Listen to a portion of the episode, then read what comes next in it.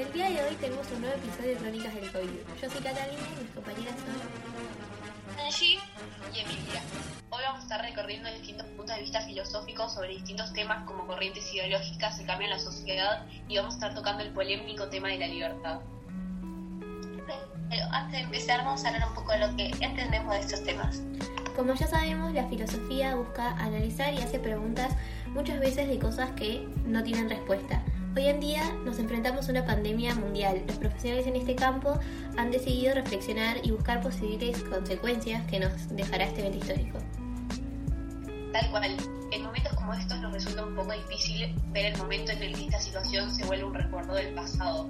Nos llegamos a imaginar las posibles consecuencias de esta crisis global, pero ¿ustedes creen que la sociedad va a cambiar o volveremos a ser lo que éramos antes? Eh, es una muy buena pregunta. Yo creo que va a haber un cambio sustancial en la sociedad post pandemia. Y me parece que ya lo podemos ver en el simple hecho de quedarnos en casa para cuidar a gente que ni siquiera conocemos. Y como podrán saber por el título del episodio, vamos a hablar de este libro Sopa de Wuhan. Para dar un poco de contexto, eh, una editorial creó una especie de libro digital eh, juntando el pensamiento de muchos filósofos actuales sobre la pandemia. Obviamente no vamos a hablar de todo el libro, sino de algunos textos específicos que nos llamaron la atención.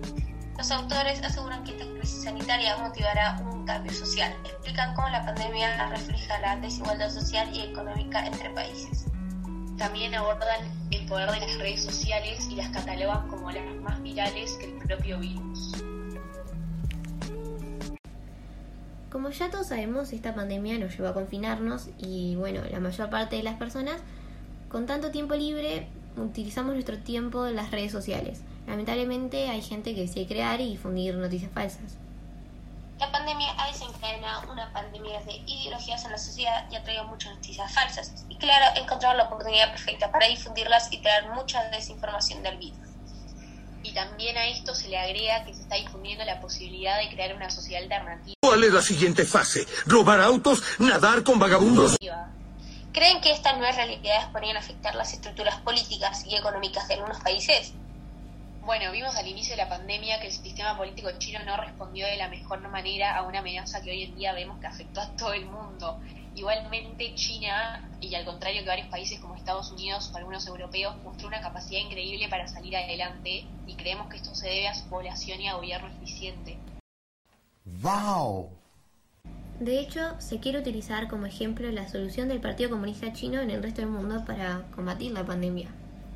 Pero el mismo coronavirus se ve obligado, gracias a cambiar por el virus, para reinventarlo y basarlo en la confianza de las personas y de la ciencia. Entonces, en un caso así, podemos decir que las catástrofes logran el cambio. Aunque sea difícil de creer, sí, políticos rusos han dicho que los grandes cambios necesitan de una catástrofe. Y lo más sorprendente es que esta solidaridad proviene del catastrófico coronavirus. Entonces los grandes cambios sí necesitan una catástrofe.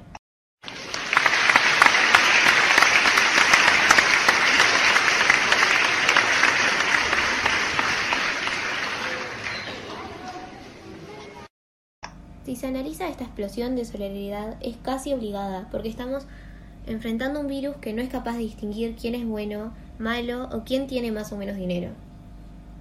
Estoy de acuerdo, me parece que es en base al miedo y a la ignorancia que esta solidaridad es simplemente reflejo de lo que pensamos o dejamos de pensar.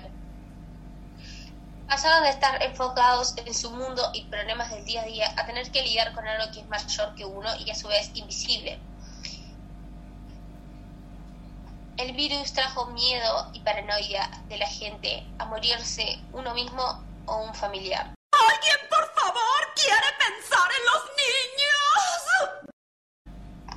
Y bueno, a esto se le agrega también el estado de alerta, el tener que usar tapabocas todo el tiempo. Es como que el virus cubre toda la superficie, es el aire, y es un miedo irracional, pero al mismo tiempo totalmente válido.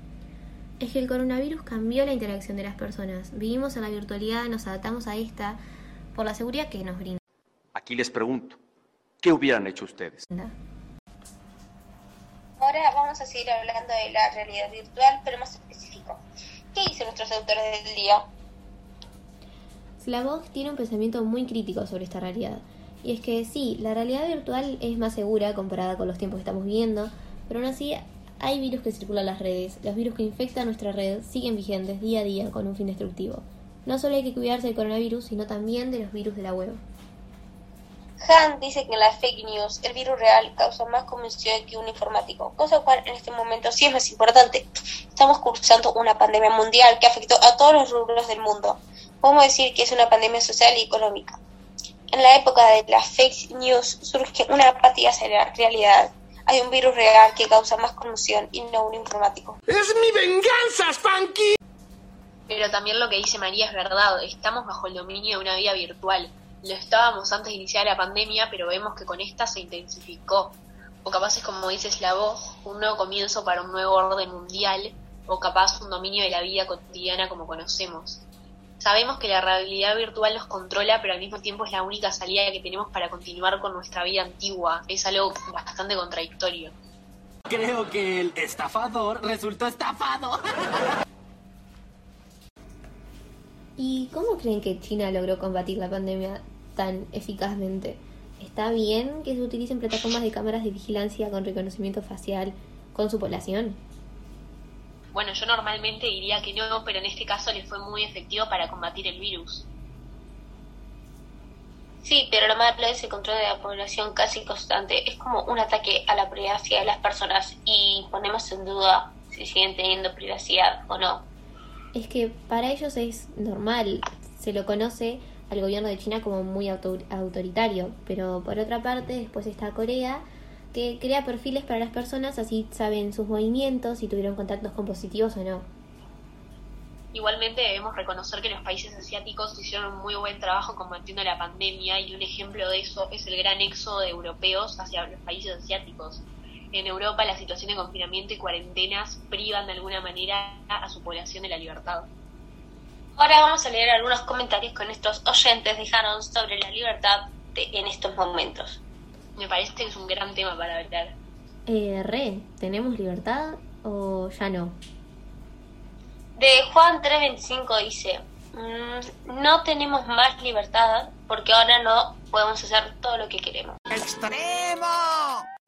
Bueno, algo de sentido sí tiene, pero no sé si del todo. La libertad depende solo de hacer lo que queremos. No sabemos.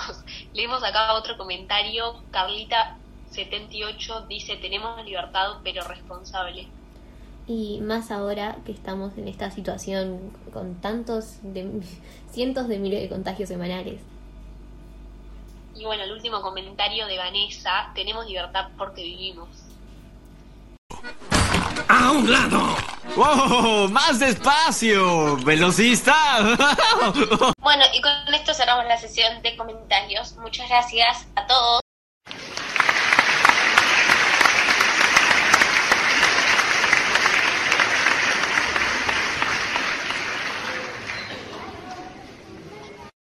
¿Y qué les parecieron?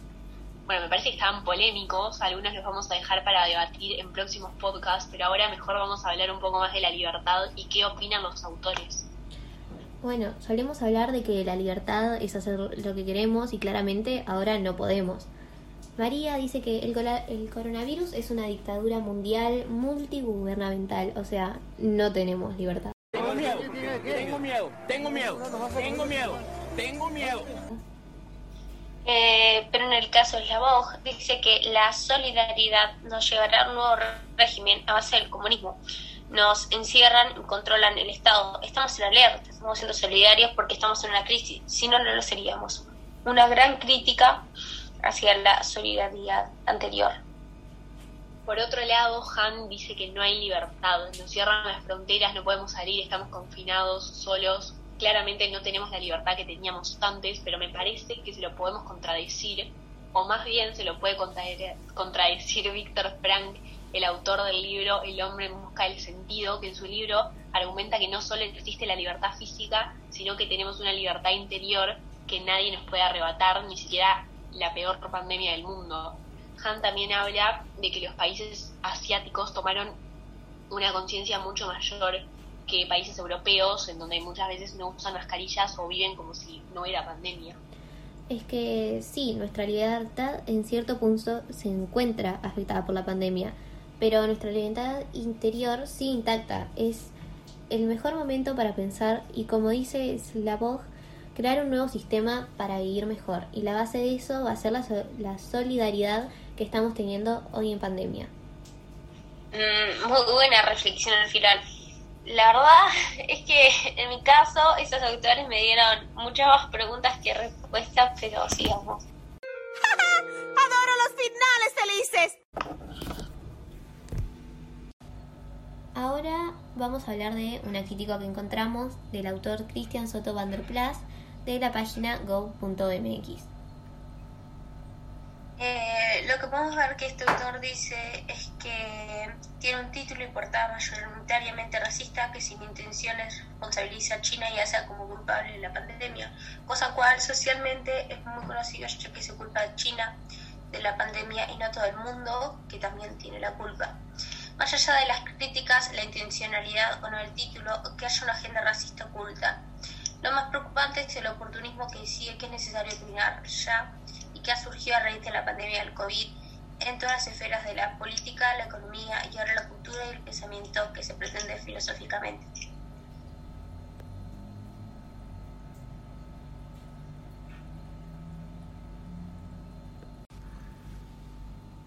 El autor también dice que el artículo impone miedo y esparce una especie de paranoia sobre el lector que más tarde terminará afectando a toda la sociedad. Bueno, es que otra de las cosas que él deja muy en claro dentro de eh, el artículo es que es una crítica rápida con el único objetivo de entender qué está pasando con la pandemia, que puede llegar a ser muy poco objetiva. De hecho, él dice, el pensamiento crítico y la filosofía, repito, requieren tiempo para operar en una esfera que no sea solo de meras opiniones periodísticas de las que todos estamos hartos. También el autor critica de manera directa a la sociedad actual y dice que tomamos a los filósofos como una especie de guías espirituales. Acá citando al autor, dice, un poco al estilo de un libro New Age de autoayuda, se busca recurrir a los filósofos como si fueran un maestro espiritual capaz de iluminar el camino que nos ayuda a salir de la oscura caverna en la que de pronto nos dimos cuenta que hemos estado siempre recluidos. Como reflexión de final de este podcast, tenemos que toda esta discusión nos llevó a pensar en lo que fuimos, lo que somos y lo que llegaremos a ser. ¿Llegaremos a esa nueva sociedad alternativa de la que tanto discutimos hoy en día?